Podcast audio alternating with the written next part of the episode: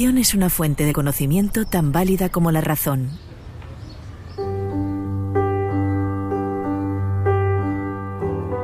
Después de charlar con los especialistas que más saben sobre lo que pasa en la mente, lo que nos pasa realmente por dentro, me di cuenta de que el verdadero y único poder residía justamente en la mente. En este programa especial nos gustaría explorar algunas de las claves para enfrentarnos a las grandes incertidumbres que acosan a los homínidos.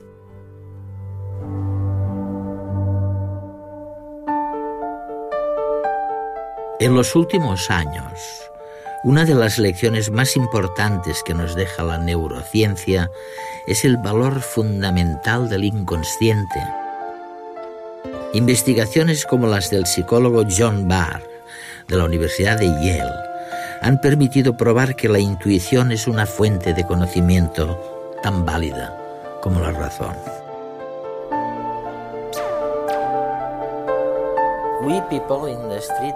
Nosotros, la gente de a pie, siempre habíamos pensado que el inconsciente era algo muy útil para las cosas pequeñas.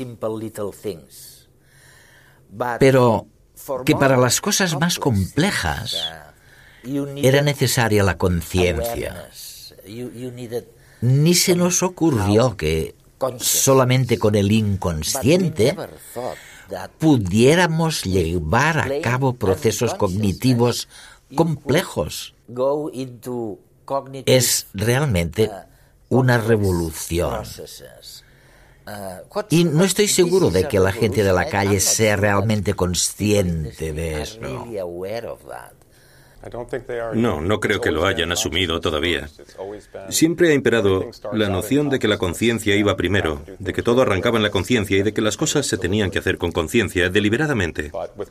Una de las cosas que estamos descubriendo es que incluso en la persecución de objetivos conscientes, las motivaciones, las cosas que uno quiere, las evaluaciones, las preferencias, lo que a uno le gusta o no... Me voy a casar o no me gusta casarme. Eso es, eh, todas estas cosas se fundamentan y basan en la información del sistema inconsciente. Así que el inconsciente entra en juego y nos influye, y a menudo nos aporta la respuesta a estas preguntas. Incluso cuando creemos que estamos haciendo algo conscientemente con atención y conciencia, en realidad hemos llegado a la respuesta de un modo rápido mucho antes de lo que creemos. Es correcto pensar que el nuevo concepto de inconsciente tiene mucho más que ver con el afecto y el control de las cosas que el antiguo concepto de inconsciente. Uh, es una nueva idea. Sí, mucho más, mucho más. Antonio Damasio y otros científicos han destacado la importancia del afecto y de los sentimientos. Damasio fue realmente el primero en decir que los sentimientos son muy importantes a la hora de tomar una decisión o de elegir algo. Nos dan la respuesta correcta. Si sentimos que algo está bien o mal, lo haremos o no. Estos sentimientos vienen de algún lugar del inconsciente, de los sistemas que nos dicen si está bien hacer algo o no, como cuando tenemos corazonada sobre lo que estamos a punto de hacer. Esa intuición, esa reacción visceral es producto de los antiguos mecanismos inconscientes. ¿Y qué hay de nuestro libre albedrío entonces? La capacidad de obrar por reflexión y elección. La libertad de ser responsable de algo. Quedaría en entredicho esta idea, ¿no? De la libertad ¿Lo cuestionaría la libertad? Lo más importante de esta investigación son las implicaciones que tiene para el sistema legal, para la responsabilidad personal, para la moralidad. De hecho, se está generando mucho debate ahora mismo sobre todo este tema entre los expertos por Internet, en los blogs. ¿Qué repercusión tiene esto sobre la responsabilidad personal? Lo que fluía de aquella conversación rompía un buen número de tópicos y permitía comprender descubrimientos mucho más recientes e incontrovertibles, como el realizado por John Dylan Haynes. Resulta que las neuronas deciden 10 segundos antes de que lo hagan las personas observadas individualmente. Descubrimiento que sin duda cuestiona la solidez de un concepto muy antiguo como es el libre albedrío. Te contaré un experimento. ¿Sí? Realizamos un experimento con un escáner cerebral en el que las personas debían tomar decisiones muy sencillas. Podían decidir si pulsaban un botón a la izquierda u otro a la derecha. En este caso sientes que eres totalmente libre de elegir de hacer una cosa u otra. No hay nada que te obligue a elegir una opción o la otra. Registramos la actividad cerebral de las personas y descubrimos que podíamos predecir su decisión. Si iban a pulsar el botón de la izquierda o de la derecha siete segundos antes de que lo hubieran tomado. No siete segundos antes de que pulsaran el botón, sino siete segundos antes. Antes. Incluso de que pensaran que habían decidido cuál iban a escoger. ¿Somos conscientes de una decisión o no lo somos? No. Hay muchas cosas que ocurren en el cerebro y en nuestro inconsciente que no experimentamos conscientemente. Se produce un gran procesamiento en segundo plano. El cerebro procesa previamente todas las opciones inconscientemente y al final cuando te decides es cuando interviene la mente consciente.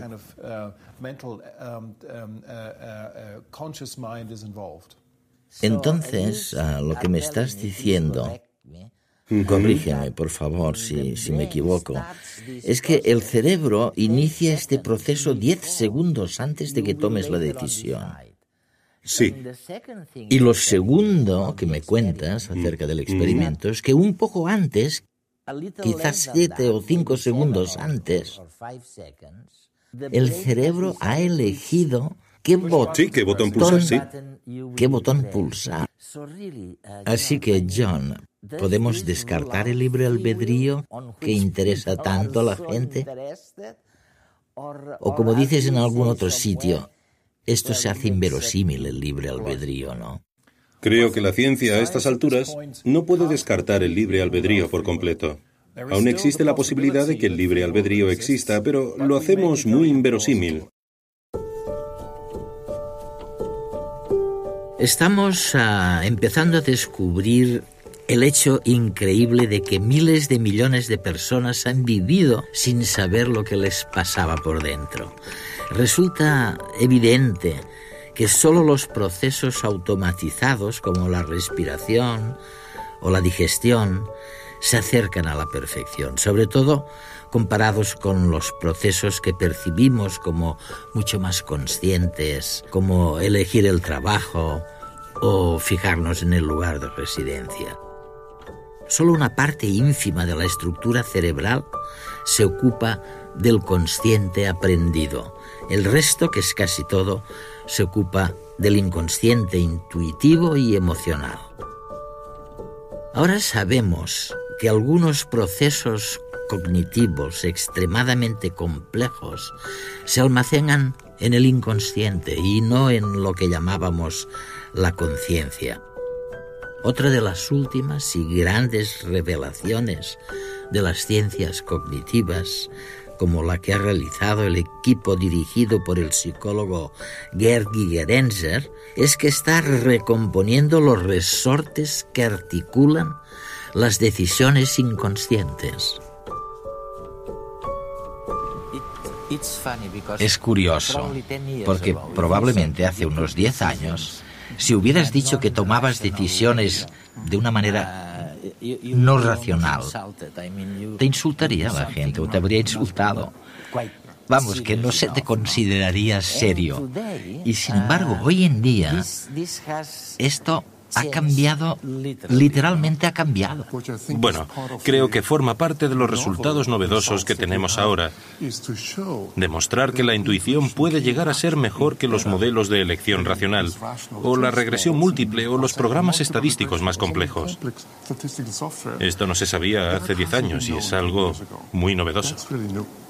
Por ejemplo, hace 10 años no se sabía, pero resulta que tomamos mejores decisiones si tenemos en cuenta una buena razón que si tenemos en cuenta 10.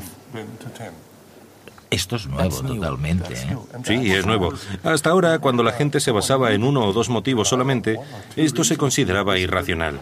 Se creía que era mejor esperar y sopesar todos los factores. Esto era lo esperable para tomar la mejor decisión. Hay muchos ejemplos que lo corroboran, pero permíteme que cite uno muy sencillo.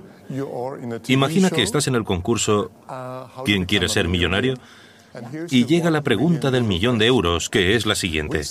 ¿Qué ciudad tiene más habitantes? ¿Detroit o Milwaukee?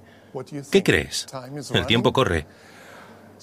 Pues le hicimos esta pregunta a los estadounidenses y hubo división de opiniones. El 60% se inclinó por Detroit, que es la respuesta correcta, pero el resto optó por Milwaukee. Luego hicimos esa misma prueba con alemanes, que sabían poquito sobre Detroit, y la mayoría ni siquiera había oído hablar de Milwaukee. ¿Qué crees que pasó? ¿Qué proporción de alemanes crees que acertó la respuesta? Lo sorprendente es que prácticamente todos, muchos más, el 90%. ¿Y cómo es posible que las personas con menos información realicen sistemáticamente mejores inferencias que las que saben más cosas? Aquí se aplica una regla general muy sencilla que denominamos heurística de reconocimiento. Escoge lo que conozcas. Los alemanes habían oído hablar de Detroit, pero no de Milwaukee. Ese es el motivo. La ignorancia parcial puede ser útil y siempre sucede así cuando en el mundo real el reconocimiento del nombre está correlacionado con lo que se quiere saber.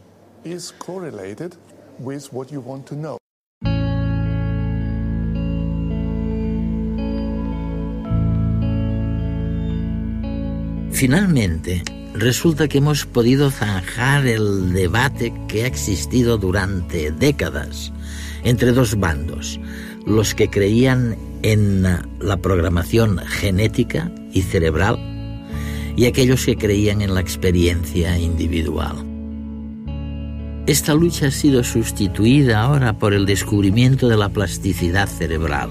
El cerebro cambia continuamente con la experiencia, que deja huellas profundas y por supuesto los cambios ocurren a niveles diminutos en lo que llamamos sinapsis, donde las neuronas entran en contacto unas con otras. Nuestros estudios se centran en ver cómo se desarrolla el cerebro. Es una ciencia realmente nueva, de hecho, solo existe desde hace unos 5 o 10 años, desde que utilizamos tecnología como la neuroimagen, las resonancias magnéticas cerebrales, que nos permiten hacer un escáner del cerebro de una persona viva para ver cómo se desarrolla este a lo largo de la vida. Y estos estudios de investigación muestran claramente que el cerebro sigue desarrollándose durante décadas, y una etapa del desarrollo especialmente crucial es la adolescencia. ¿El nuevo concepto cuál es entonces? Es ah, la plasticidad del cerebro, a diferencia de lo que se pensaba, de que con la edad las neuronas dejaban de crecer, ahora resulta que no, que la edad no es un obstáculo y que seguimos aprendiendo y cambiando de distintas formas, pero durante toda la vida. Aprendemos durante toda la vida. Sí, sí, es cierto. El desarrollo, los cambios en el número de conexiones celulares y también en la velocidad con la que las células se pueden comunicar. Parece que todo va cambiando de forma natural durante décadas, o más incluso. Y además existe otro tipo de plasticidad que surge cada vez que aprendemos algo nuevo. Cada vez que aprendemos una palabra nueva o un nuevo rostro, algo cambia en nuestro cerebro. La fuerza de las conexiones entre las células cambia. Y sabemos que podría seguir así para siempre durante toda la vida. Sara, me han comentado que se podría desarrollar el concepto de plasticidad cerebral de hecho, se podría hacer después de dos o tres experimentos. Bueno, uno de los primeros experimentos fue un estudio hecho en Londres sobre los taxistas londinenses. De una de mis colegas en la Universidad de Londres. Allí para llevar un taxi tienes que saberte no sé cuántos miles de rutas. Creo que son unas 25.000 rutas. Increíble, ¿eh? Tienes que aprendértelas todas de memoria, así que se trata de personas con una memoria espacial prodigiosa. Ella los estudió y se fijó en la estructura y funciones de sus cerebros. Y lo que descubrió fue que comparando con otros conductores, el hipocampo, que es una parte del cerebro que se encarga de la memoria y del aprendizaje espacial, una parte de este era mayor. Mayor, ¿eh? Sí. En los taxistas comparado con otros conductores. Y el tamaño de esa parte del hipocampo tenía que ver con el tiempo que habían estado conduciendo taxis, cosa que sugería que realmente el tamaño tenía que ver con la necesidad de moverse por Londres. El descubrimiento reciente de lo que llaman la plasticidad cerebral es decir, del hecho de que las experiencias personales dejan una huella en la estructura cerebral, nos demuestra que no hay nada que cambie de una manera determinada para siempre. Este hallazgo nos revela que estamos programados, es cierto, pero para ser únicos, totalmente distintos del vecino y de los demás, de los que estaban antes y de los que vendrán después. A la luz de lo que se ve en la calle, la gente tiene una capacidad infinita para hacerse infeliz. ¿Tiene esta infelicidad algo que ver con el hecho de que estemos programados para ser únicos? Resulta que al no estar determinados necesariamente ni por los genes ni por los conocimientos adquiridos, somos más libres que el resto de los animales. Tenemos que empezar de cero, al contrario del pollito que sale disparado picoteando al nacer. Pero claro, nos equivocamos muchas veces. Somos más infelices porque somos más libres. Esa es la tesis del neurólogo Pierre Magistretti. Um, Ahora hay una idea, un concepto que se basa en datos experimentales, el concepto de plasticidad cerebral. Es decir, nuestro cerebro no queda codificado una sola vez y para siempre al final del desarrollo cerebral. Tras la infancia o en la primera infancia, sino que cambia continuamente como resultado de la experiencia. Evidentemente los cambios suceden en un ámbito muy pequeño que nosotros los neurobiólogos denominamos sinapsis, que es donde tienen lugar los contactos entre neuronas. Tenemos alrededor de 100.000 millones de neuronas y cada neurona entra en contacto con 10.000 neuronas más. Por tanto, tenemos mil billones de sinapsis. Es increíble, ¿no? Eso es muchísimo. Pero además, la experiencia modifica la eficacia de la sinapsis. Si aprendes algo, si tienes una experiencia, entonces algunas de las sinapsis de una red concreta serán más eficaces. Esta es la base del aprendizaje y de la memoria. Pero no se trata de una forma estricta de aprendizaje, hay algo más, porque si solamente estuviéramos marcados por lo que aprendemos, por la experiencia que deja una huella, eso sería muy determinista. Se podría decir que cualquier cosa que hubiéramos vivido en un momento dado de nuestra vida establecería lo que, lo que haremos en el futuro, y eso sería terriblemente determinista. Afortunadamente creemos que no es así.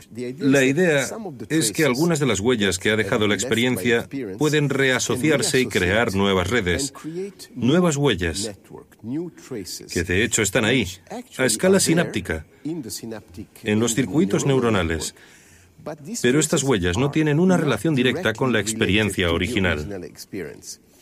Es como si mezcláramos un poco las cartas.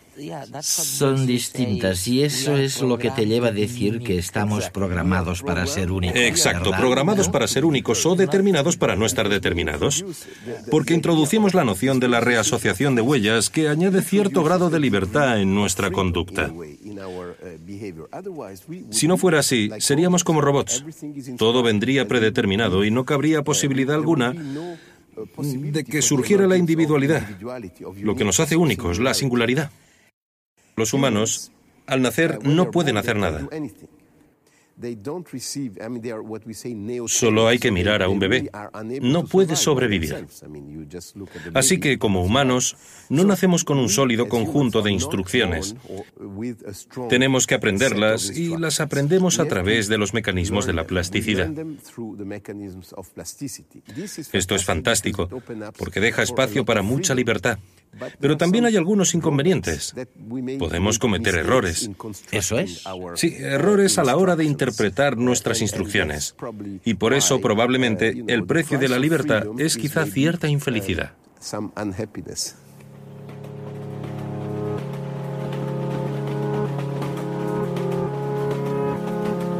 Cuando observamos el cerebro, resulta difícil encontrar un único lugar en el que se aloje un recuerdo concreto. Al rememorar el pasado, los pedacitos de información vuelven a unirse desde las diferentes partes del cerebro y eso es lo que da lugar a lo que experimentamos como recuerdos. Todo, o casi todo, parte de ese mecanismo preciso. Sobre la base de estas piezas sueltas, reconstruimos el pasado y con ello diseñamos el andamio necesario para poder anticipar el futuro. Hemos descubierto que imaginar el porvenir y evocar el pasado requiere los mismos entramados neurales. Recordar e imaginar son cosas muy parecidas y tanto si miramos adelante como atrás, somos memoria del pasado. La memoria no es un registro fiel de la experiencia vivida. El cerebro crea, completa, inventa para dar coherencia al pasado y para interpretar qué nos depara el futuro. Y lo que nos sugiere el profesor de psicología Daniel Schachter es que si la memoria nos falla y nos juega malas pasadas, es para unificar mejor nuestro yo presente con el del pasado y el del futuro. Son alucinantes las conclusiones que señalan la activación simultánea de áreas cerebrales idénticas para recordar y para imaginar.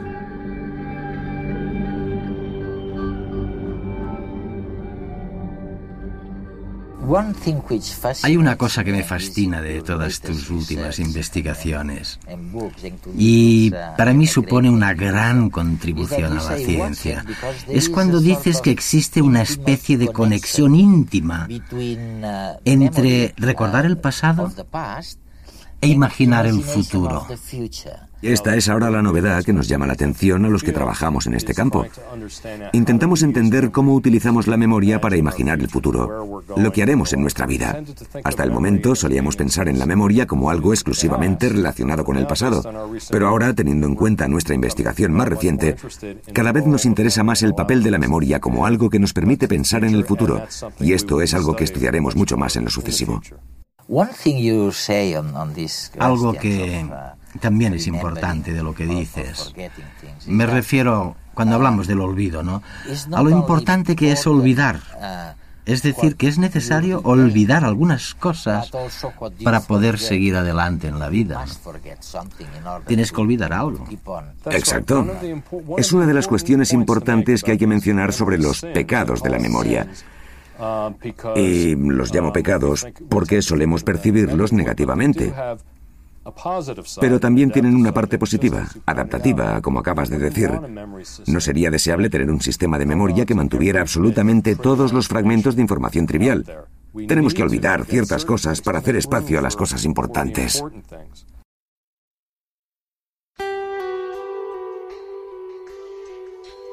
Con toda certeza no ha habido a lo largo de la evolución un avance más insospechado y decisivo, a la vez como el impacto de las interacciones de las redes sociales.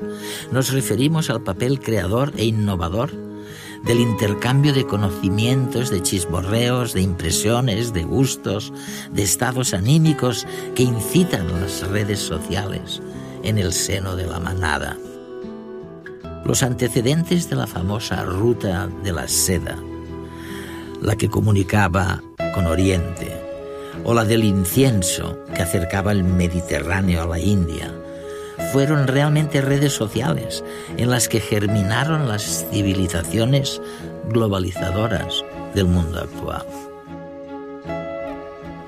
Los siglos que se tardaban en aquel entonces en generar una civilización distinta y compleja contrastan con el presente de las nuevas tecnologías de la comunicación. Ahora el impacto transformador de las redes sociales es universal y es instantáneo. Lo que no había ocurrido en miles de años es la naturaleza nueva e inesperada de las innovaciones que se desprenden de las interacciones sociales. Se está dando curso a niveles de creatividad desacostumbrados, niveles que aceleran sin duda el cambio social y tecnológico. La diferencia con el resto de los animales era antes una pura cuestión de grado. Ahora, los humanos somos realmente únicos gracias a las redes sociales. Algunos científicos lo han afirmado y tú has dicho algo parecido. Me refiero a que nuestro intelecto superior surgió cuando nos volvimos realmente sociales y que estar en contacto con los demás, tal vez por vivir tan cerca unos de otros, ha sido lo que nos ha hecho diferentes. ¿Qué crees de eso? ¿Es cierto? Solamente te pido una reflexión. Piensa en las últimas 24 horas de tu vida. Y ahora pregúntate qué porcentaje de ese tiempo has dedicado a pensar en temas sociales. Descubrirás que ha sido alrededor del 99% del tiempo. ¿Cómo estará tu mujer y tu hijo? ¿Y la persona que trabaja contigo? ¿Cuál es su intención? ¿Les va a gustar? ¿Qué piensan? No puedes desactivarlo. Constantemente conjeturamos sobre el estado mental de los demás en relación con nuestro bienestar. Es verdad. ¿eh? Y no dejamos de hacerlo. Tras percatarnos del increíble poder que tiene plantearse nuestras interacciones sociales en el día a día, queda claro que el cerebro humano tiene que estar tremendamente comprometido con ese proceso. Lo que intentamos descubrir ahora es cómo calculamos nuestra posición respecto al resto. ¿Cómo sabemos cuál es la intención de los demás? ¿O cuál es nuestra postura moral respecto a un planteamiento que nos hacen? Y en la actualidad podemos investigar dónde suceden estos procesos en el cerebro y qué circuitos entran en juego si funcionan con normalidad. La capacidad de descubrir el estado de ánimo de otra persona es exclusivamente humana.